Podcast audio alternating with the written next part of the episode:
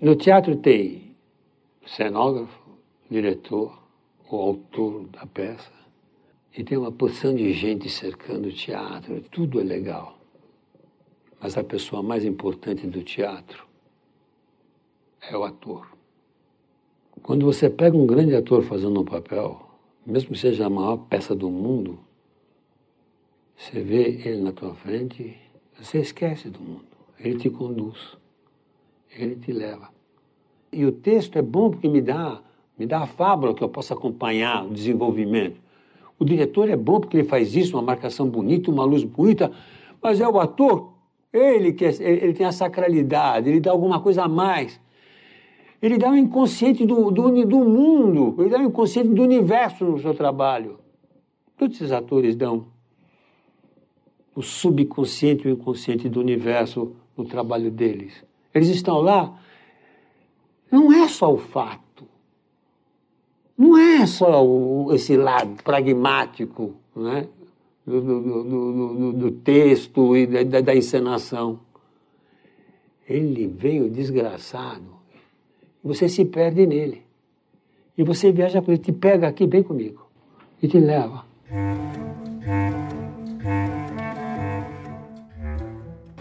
Podemos ir? Tudo bem. Pode apertar? Estamos no elevador do Sesc Consolação, no centro de São Paulo, subindo para o CPT. Sétimo andar. Eu estava lembrando no dia da seleção. O Centro de Pesquisa Teatral é um desses lugares importantes para o teatro de São Paulo e do Brasil. Se não como lugar concreto, para muitos que nunca estiveram aqui, pelo menos como referência. No CPT, Antunes Filho desenvolveu as pesquisas para os espetáculos que ele dirigiu a partir de 82, formou gerações de artistas como encenador e como pedagogo e desenvolveu um método para o ator. Em maio de 2019, Antunes faleceu. As atividades se estenderam por algum tempo, então veio a pandemia do novo coronavírus e o CPT, o lugar concreto, está temporariamente fechado.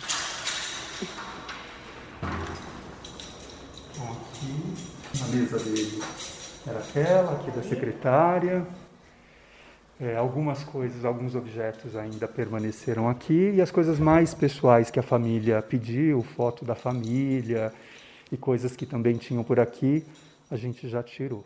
Hoje, essa salinha parece um museu. Sentava aqui.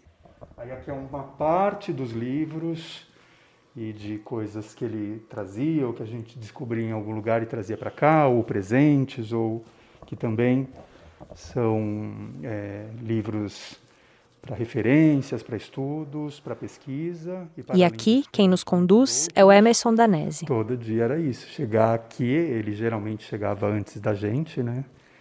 E aí tinha que passar, tomar a benção primeiro para entrar. E às vezes ele já dispensava, pode, pode ir lá para dentro. Ou tinha dias que ele já falava, senta aqui. Ele era muito, né, o movimento dele era muito muito intenso e, né, e, e enfim, o tempo todo ele estava buscando essa, essa renovação, essa, enfim, esses questionamentos. Então, às vezes ele saía daqui depois de um ensaio e ele já chegava no outro dia com a cabeça assim a milhão. Então, cada dia realmente era um dia novo.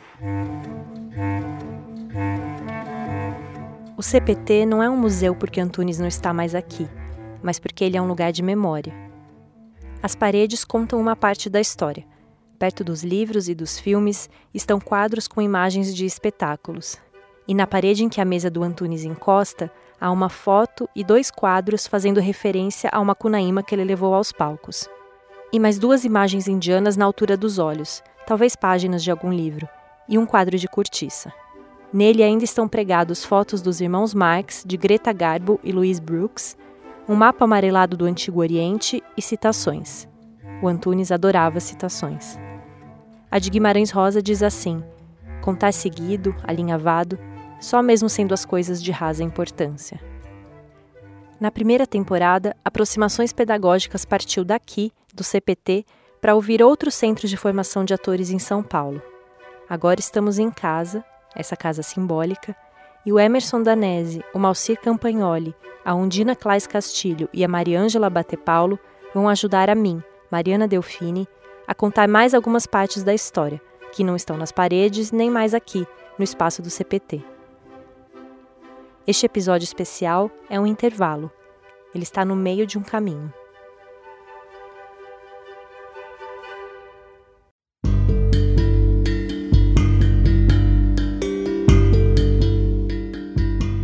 Foi depois de já ter percorrido um bom pedaço de chão que Antunes Filho e seu grupo Macunaíma se instalaram no SESC. Quando o CPT foi criado, em 82, o Antunes já tinha sido assistente dos diretores estrangeiros do TBC, tinha montado diversas peças, como O Diário de Anne Frank e Vereda da Salvação, tinha feito um filme e dirigido teleteatro na TV Tupi e na Cultura. E tinha decidido abandonar uma produção ininterrupta que vai bem além disso que acabei de citar. De uma pausa preenchida por oficinas e muita pesquisa, nasceu Macunaíma, o espetáculo que deu início ao teatro contemporâneo brasileiro. Antunes chegou ao SESC aos 53 anos de idade para coordenar e dirigir o Centro de Pesquisa Teatral. A partir dos anos 80, uma época de abertura política, é, de uma efervescência cultural muito importante naquele momento, e aí houve uma convergência né, daquilo que o Antunes vinha realizando.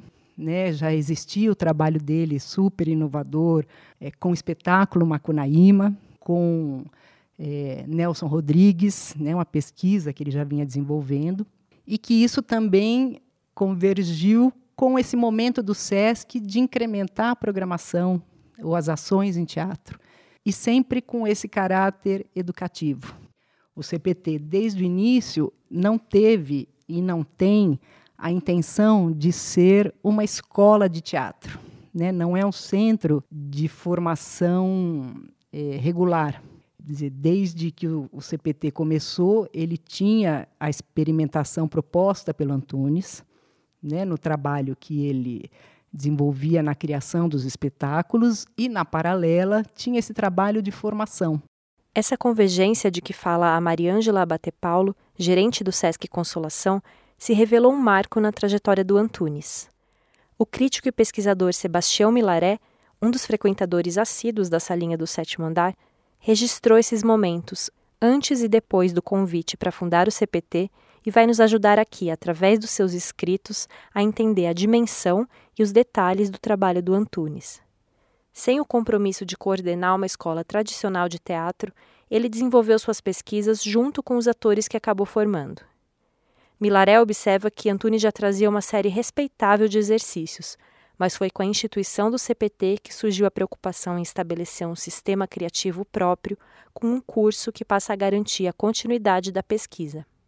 Eu acho que uma das grandes conquistas do CPT, da ideia do CPT, que eu acho que inclusive é, o Antunes coloca isso com muita propriedade, talvez o Zé Celso também, né, e várias pessoas da geração deles, é assim uma conquista do espaço, do tempo da criação artística. O Antunes ele, ele, claramente colocava assim como uma crítica da fase anterior dele essa coisa do já tem um modelo, vamos lá faz, ensaia um mês e pronto. Então, você vê processos do Antunes em que ele refaz uma cena, refaz uma frase, refaz um instante, deixando o espaço para aquilo se aprofundar longamente, né? longamente. Esse é o Malcir Campagnoli. O Malcir é diretor de teatro e integrou o CPT nesse período inicial em que ele se organizava como uma colmeia, com núcleos de trabalho que desenvolviam diferentes projetos ao mesmo tempo. Não era aqui no sétimo andar, era num num ginásio de esportes que tem, se não me engano, no segundo andar. E era uma, uma realidade diferente do espaço aqui, porque ele era é, todo mundo trabalhava junto, tinha alguns núcleos, né? E alguns processos, assim, é porque o Antunes costumava fazer duas ou três coisas ao mesmo tempo. Ao longo do meu período aqui, ele sempre fez isso, assim, ele experimentava uma coisa aqui, outra lá, outra lá, ia vasculhando essa, aquela, que era um espaço de experimentação, assim, incrivelmente livre, né? Quando eu cheguei aqui, inclusive, eu não acreditei que isso existia no Brasil, era uma coisa esplêndida nessa liberdade, esse espaço, mas a chave era o tempo. O CPT veio para o sétimo andar no fim da década de 80. Ao sair da salinha do Antunes, Percorremos um corredor estreito, cheio de informações dos dois lados. Aqui já entramos no corredor com todas as fotos em ordem minimamente cronológica dos espetáculos. Né? Lista de leituras, de filmes, recortes de jornais, mais citações, quadros dos espetáculos. E, e a cada novo espetáculo a gente ia formulando esses, é, esses pôsteres aí, né, esses quadros com as fotografias. E viramos à direita para entrar no espaço onde se desenvolviam a cenografia e os figurinos dos espetáculos do grupo Macunaíma. Né, no momento que está produzindo o espetáculo, isso aqui vira uma, né, uma mini indústria. Assim, né? Vem costureira, vem cenógrafo, figurinista, é, aderecistas, assistentes, enfim, todo mundo entra aqui em processo de trabalho. Estamos sentados numa mesa comprida, cercados de armários com tecidos e objetos de cena. Neste espaço compartimentado, a dinâmica dos núcleos foi mudando. O de cenografia e figurino é um dos que se desenvolveu bastante sob o comando de José Carlos Serrone, que colaborou com Antunes mesmo depois da colmeia ter sido desfeita. Também houve várias iniciativas de estudo de dramaturgia ao longo dos anos, formando diversos dramaturgos em atividade hoje. Vamos ouvir o Malcir. Eu acho, né, assim, a minha percepção, né, que ele estava numa espécie de transição então ele tinha feito um monte, uma série de espetáculos com essas com, com, um determinado grupo, né, que tinha várias pessoas do grupo original do Macunaíma ainda, inclusive, e umas pessoas jovens que tinham entrado que ficaram com ele durante algum tempo, né? E, e esse processo meio que que virou quando ele começa uma traga. E a, a sensação é que ele começa uma, uma, um caminho novo, assim, um pouco mais voltado para para a pesquisa do, do ator ainda, né? Naquele momento específico que a gente estava, o Antunes claramente buscava essa, essa coisa de, de ter uma certa liberdade de expressão do intérprete, né? É, tanto no corpo como na voz. A, a, busca, inclusive, da voz que não fosse estereotipada, que não fosse uma voz assim impostada, que era muito comum na época. Então houve uma busca dessa voz natural, da tua voz, a voz, né? Então havia isso. Né? Depois a elaboração da voz foi muito mais profunda, né? Aonde você quer chegar? É a pergunta básica para tudo. Aonde você quer chegar? Para quê? Então, você simplesmente fazer teatro, decorar peça de teatro, estudar peça de teatro, estudar ator, fazer exercícios, tanto aquele outro, para ser ator. Não existe isso. É, onde eu quero chegar é que vai me dar os exercícios que eu tenho que fazer. É que vai me dar o exercício vocal, corporal que eu tenho que fazer. Está tudo atrelado a alguma coisa. Eu estou fazendo isso para chegar a algum lugar. Aonde você quer chegar? E as pessoas não sabem que querem chegar em algum lugar. Isso que é, estão meio perdidas. Você tem que ajudar as pessoas a encontrar o, rumo. Você tem que chegar a algum lugar, nego. Você tem um lugar para chegar. Que lugar? Você que sabe, só você. Só você que sabe. Descubra o teu rumo. Você faz teatro para isso, para o teu rumo. A nossa preocupação com a vida deve ser a maior. Muito preocupado com a vida. Porque é extraordinário viver. É uma coisa, uma, uma coisa maravilhosa viver. Está, e hoje não se acredita mais nisso, né? banalizou a vida, banalizou tudo isso. Mas os atores poderão tentar segurar um pouco essa, né? O homem, o ser humano, a vida, o sol. É importante isso. Não banalizemos a vida. Comecemos a fazer grande teatro, procurar, eu vou ser um grande ator, eu vou procurar ser. Mas ser grande ator só é uma coisa oca. Eu vou ser um grande ator. Morri, não, não, não acontece nada comigo. O que, que eu quero com os outros? O que significam os outros? Isso que eu acho legal. O que são os outros? Por que fazer teatro para os outros? Eu vou, eu faço teatro no palco para pegar coisas da plateia para mim, para minha vaidade, para o meu ego. Eu estou no palco distribuindo coisas para a plateia. Hã? Eu quero que distribuam coisas para a plateia. Abre aspas. O ator prepara-se desde o primeiro exercício, que é a caminhada, para a viagem ao caos, ao horizonte das conexões, onde matéria e espírito se manifestam como unidade. No entanto, sem adequada preparação intelectual e espiritual, não conseguirá realizar os exercícios físicos nem desenvolver a técnica corporal. Fecha aspas. Os resultados do método de Antunes Filho podem ser reconhecidos no corpo e na voz dos atores durante os espetáculos. Mas além dos exercícios que desembocam nesse tipo de expressão, o método tem uma base teórica inescapável. É sugerida aos atores uma lista de leituras heterogênea, que abrange mitos e lendas, jornada do herói, nova física, retórica, tudo assimilado pelo próprio Antunes na sua caminhada. Os conceitos junguianos, por exemplo, entraram no começo dos anos 80, quando forneceram a chave para a leitura peculiar que Antunes fez de Nelson Rodrigues. Na época de A Hora e a Vez de Augusto Matraga, foi a filosofia oriental que ele adotou. O objetivo dessas indicações é permitir uma apreensão ampla do mundo, pensando na criação artística. O ator deve se desarmar da lógica cartesiana para se aproximar das realidades desveladas pelas correntes filosóficas orientais. Abre aspas. Precisa abandonar-se ao fluxo, deixar-se conduzir pela mente, estar sempre no caminho do meio. Fecha aspas.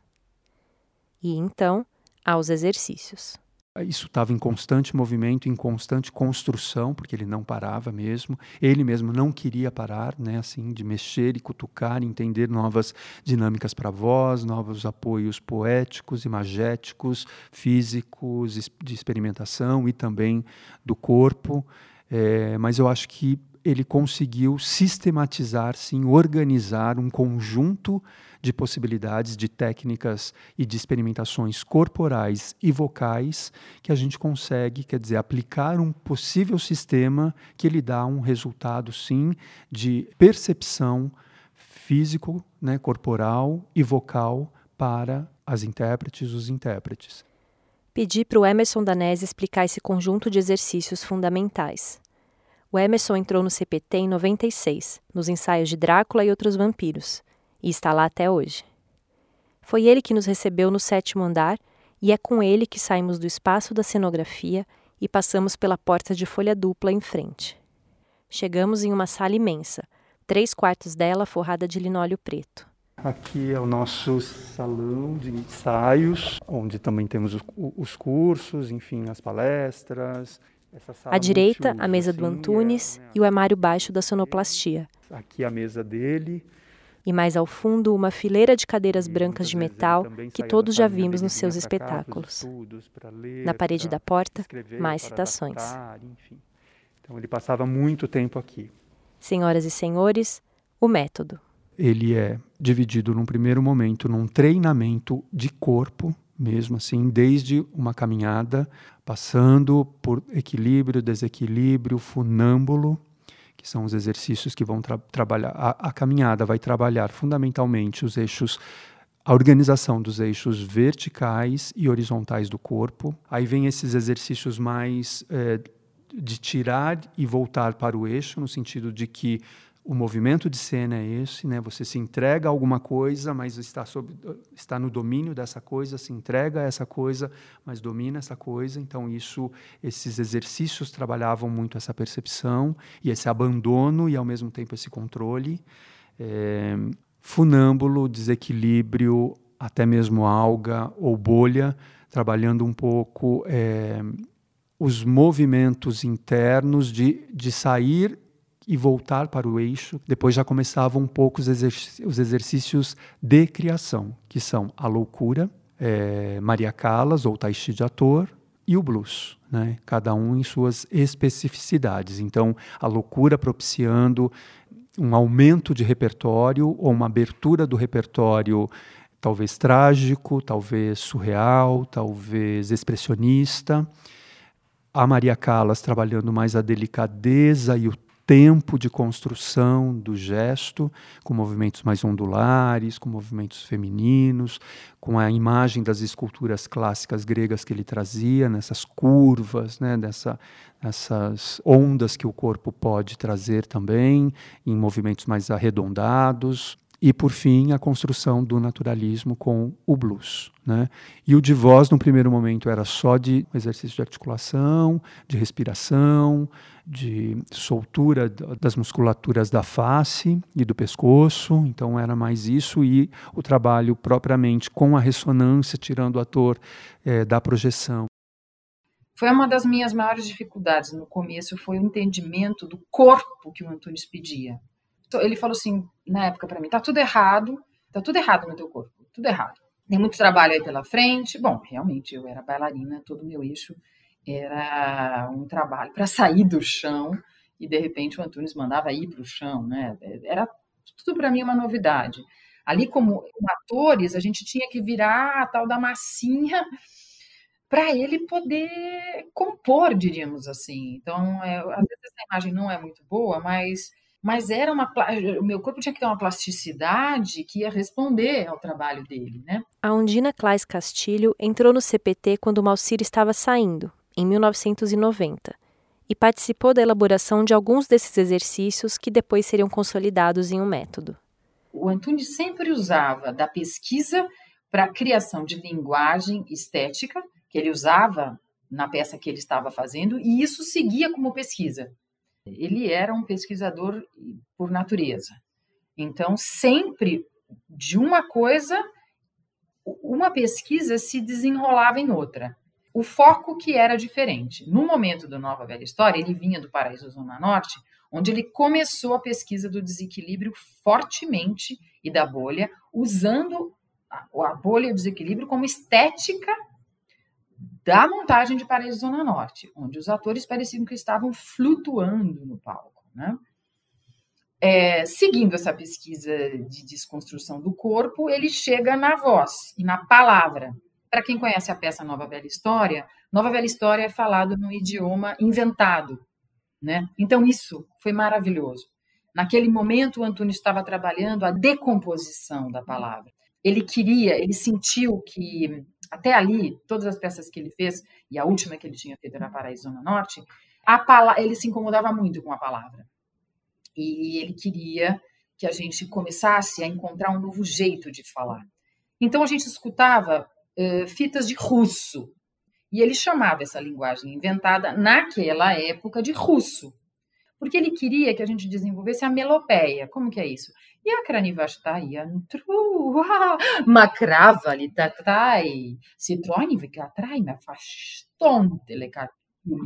si. Então, é assim ia, né?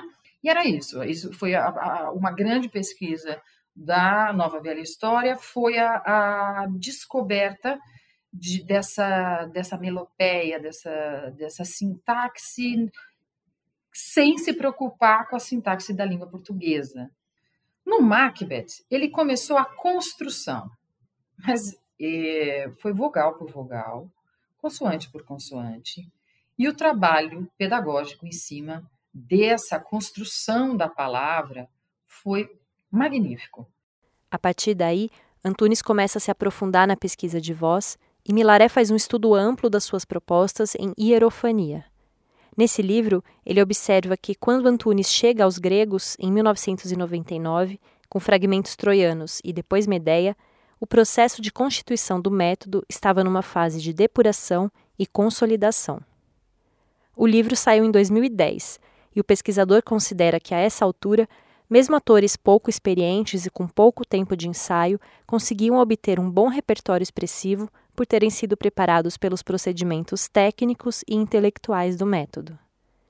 O que eu gosto muito do CPT é, é do processo que a gente cria, porque a gente faz o ator né, para fazer o espetáculo, ele faz naquele ano o espetáculo, no segundo ano, terceiro ano, mas não é ali que o CPT começa a atuar. O CPT começa a atuar depois de 10 anos, você já saiu, já está vivendo, Aí, ah, ah, você está levando sementes quando sai do CPT. E as sementes elas vão, vão abrindo com o tempo. Então, não está agora o grande ator, mas deverá estar lá adiante. É uma coisa que deverá crescer, deverá se desenvolver. Além de ensaiar com Antunes, uma maneira de entrar em contato com o seu método era fazer o CPTzinho, ou Introdução ao Método do Ator, que é o ensino mais formalizado daquilo que Antunes pesquisava e elaborava com seus atores. As vagas eram bastante concorridas, e houve um momento no passado em que a inscrição levou gente a dormir na fila, na frente do SESC, ou lotar o ginásio para esperar um sorteio de senhas para então passar pela seleção. Desde meados da década de 80, eram escolhidas a cada ano entre 20 e 25 pessoas que passavam durante três meses, à noite, por essa formação mais estruturada. Os professores eram alguns dos atores que durante a tarde ensaiavam com o mestre. Então ele mandava essa galera para dar aula, para justamente fazer revisões muito mais profundas, né, e ver no outro, né, e nesses alunos todas as dificuldades que nós também passávamos e entendendo no corpo do outro muita coisa, compartilhando, claro, toda essa experiência, todos esses processos, todos esses estudos e essas metodologias, mas era um realmente era uma, um aprendizado é, simultâneo. Há alguns anos, o curso se organiza em aulas de corpo e voz, de teoria, elaboração de cenas de falso naturalismo e exibição de filmes selecionados pelo Antunes. Eu ainda não tinha comentado, mas o cinema era uma grande inspiração para ele, como talvez você tenha percebido desde o começo, pelas fotografias fixadas na cortiça da salinha. Nas sessões semanais do CPTzinho havia títulos recorrentes, como A Paixão de Joana d'Arc, de Cardrayer, a série O Poder do Mito, com Joseph Campbell e Bill Moyers, Satan Tango, de Bellatar, Édipo Rei, de Pasolini, entre tantos outros. As cenas de falso naturalismo são um exercício que Antunes já vinha desenvolvendo no CPT desde a época do Malcir. Mas eu sinto que o naturalismo, ele, a, a intenção era ir nesse fluxo da vida, né? Ele usava, inclusive, aquela expressão slice of life, né? pedaço da vida, bastante. Né? Vamos, vamos colocar um pedaço da vida aqui. Tem que ser uma coisa assim. Você está andando na rua, de repente, assim, você, você olha para uma janela, daí vê uma coisa acontecendo, o naturalismo deveria ser assim. Então, tinha muito uma coisa de o fluxo da vida, como ele é, sem interferência, que brotasse do ator. Ele disse: Os meus atores não sabem passar pão com manteiga. Foi aí que começou a pesquisa do Prêt-à-Porter quando ele se deu conta que a gente fazia bolha, desequilíbrio, cinema mudo, e ele falava: meu ator não sabe comprar um pãozinho e passar pão com manteiga e beber uma xícara de chá. Ou seja, o que, que faltava para a gente? Repertório do cotidiano. Pouco antes de sair do CPT, a Undina participou da retomada do exercício que tinha começado na época do Malcir. O Emerson estava começando no CPT e acabou atuando em várias edições do Prêt-à-Porter, o espetáculo que se originou desse exercício. Nessas cenas curtas cotidianas, uma dupla de artistas é responsável pela criação dos personagens, pela dramaturgia, o cenário, a direção. Além de desenvolver uma dramaturgia, questão que para Antunes se tornava cada vez mais essencial no trabalho do ator, ele deveria buscar essa cena que recortasse um momento da vida e, na interpretação, fazer a construção de um gesto natural, portanto, um falso naturalismo. Esse exercício passou a fazer parte do CPTzinho em 99 e de lá não saiu. Então, você dar a condição desse jovem entrar num processo de construção, onde ele vai ser responsável né, por entender dramaturgia, entender construção de diálogo, entender o que é a construção de uma personagem, usando, claro, todos os recursos que são dados nos exercícios de corpo, de voz, nas discussões, nas reflexões. É, filosóficas, literárias e de tudo que, a, que adentra, da retórica, da dialética, enfim, de tudo que entrando no CPTzinho, por exemplo, era o lugar onde todo esse conhecimento era possível de ser amarrado e a pessoa cair a ficha da amarração disso tudo e ter realmente ali uma elaboração do conhecimento muito orgânico, né? Porque você está também juntamente no processo criativo cênico. Então não é só um, material que é um material externo, externo uh, metodológico ou técnico, mas ele é um material poético. Então você também começa a entender nessa uh, mistura de tudo, nessa junção de todas essas partes, qual é o teu lugar de sensibilidade criativa. Num cálculo grosseiro, se a gente considerar que as primeiras fichas de inscrição arquivadas são de 87 e que a última turma do CPTzinho foi a de 2019, passaram pelo curso em torno de 700 pessoas. Quantas passaram pelo CPT como um todo é impossível calcular. A rotatividade era imensa e ninguém tinha certeza se no dia seguinte ainda estaria ensaiando com Antunes ou se teria sido substituído por algum outro ator. De toda forma, foram gerações de artistas. Um mestre deixa discípulos. Eu perguntei ao Malcir, à Ondina e ao Emerson como eles veem o legado e a transmissão desse legado do Antunes. Uma das coisas que eu acho mais marcantes no Antunes, talvez na geração dele, mas nele isso é claríssimo, assim, esse desejo de encontrar um, um caminho genuinamente brasileiro, assim, sabe? Ele, ele, é, ele era um, ele é um herdeiro, talvez, assim, daquele espírito da Semana de Arte Moderna, assim, aquela coisa antropofágica, né? De eu, eu observo tudo, eu vejo tudo, mas eu quero ver como é que vai ser a minha a minha expressão disso. Ele falava muito assim da, da dessa atitude colonizada que ele via nós todos, né, nele próprio, né, e na necessidade de, de se transformar, de sair disso e criar um caminho um caminho nosso, um caminho que correspondesse a gente, assim, sabe? Mas ele certamente foi uma das figuras chaves, né, do nosso da, da interpretação brasileira e da, da, pedagogia da interpretação, né? Esse rigor, assim, de, de que o ator estude, o ator, o intérprete se aprofunde, que ele procure uh, um caminho, que esse caminho corresponda à cultura e ao país, né? Essas ideias elas se espalharam por várias pessoas que, que foram mexer com várias escolas, né? Eu acredito na transmissão direta. Não existe outro meio de transmissão que não seja face a face, corpo a corpo. E cada discípulo acaba tendo uma visão, óbvio, cada ser humano tem um recorte da realidade. E cada discípulo vai recortar o método se é assim que eu posso dizer, passando pela sua subjetividade, pelo seu corpo e pela sua história, né? Depende de quanto tempo você ficou lá, que fase você participou, né? O que você absorveu. O mestre não solta tudo, né? Ele vai para mim, eu demorei 10 para fazer a síntese. Foi você entende quantos anos eu demorei para fazer a síntese? Então, um discípulo ele já, já fez a síntese. Então, eu, vamos dizer que ele, eu posso passar mais rápido.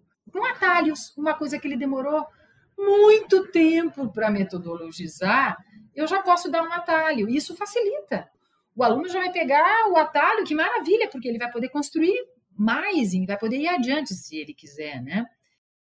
Mesmo a gente que, por exemplo, se tivermos aí uma nova versão do CPTzinho, acho que não é que a gente trabalha com o método do Antunes, mas a gente trabalha com aquela experiência ou aquela vivência ou aquilo que a gente compreendeu do que o Antunes nos passou e tinha como sistema, né? É isso que é passado adiante, assim, e mesmo com ele presente. Acho que o que, é, que era compartilhado ali era justamente o que cada um compreendeu ou entendeu, ou, né, é, enfim, trazia do, do, desse conhecimento todo tido com Antunes e com as experiências todas. Então, tantos anos de, de CPTzinho e tantas turmas passando por aqui, é que o Antunes propõe um mergulho tão profundo e orgânico no conhecimento que não tem como as pessoas saírem mesmo sem uma, uma carga vivida e experimentada e de um universo que se abre de referências possíveis de serem passados para frente, né? Então tudo isso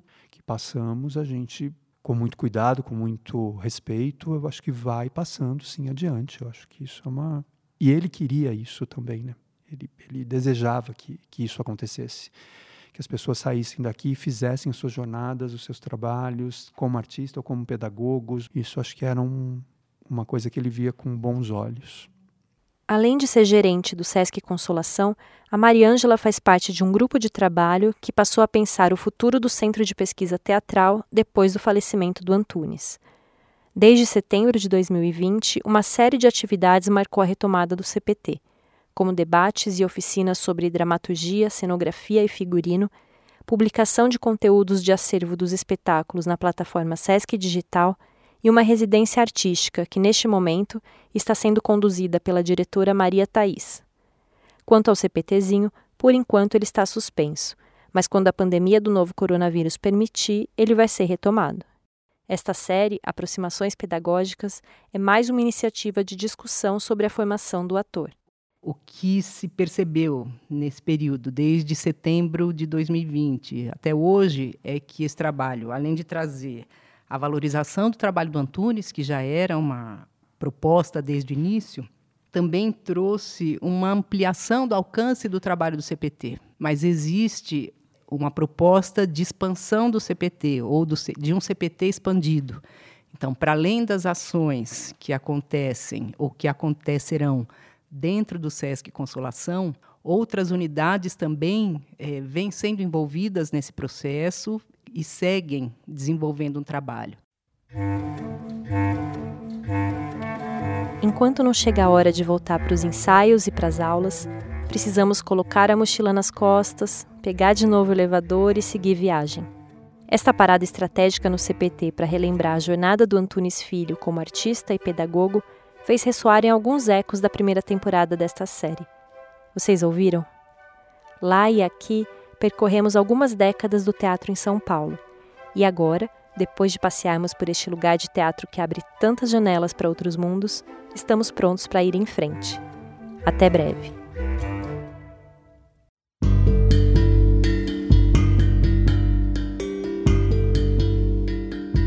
Aproximações Pedagógicas é uma série dirigida por Eliane Leme e produzida pela Soul Pods para o Centro de Pesquisa Teatral, o CPT, do SESC São Paulo. Eu, Mariana Delfini, fiz pesquisa, entrevistas e roteiro do episódio. As declarações de Antunes Filho foram retiradas de Em Primeira Pessoa, Antunes Filho, depoimento gravado em 2014 e disponível na plataforma Sesc Digital. As citações de Sebastião Milaré foram extraídas do livro Hierofania, o Teatro segundo Antunes Filho. Realização SESC.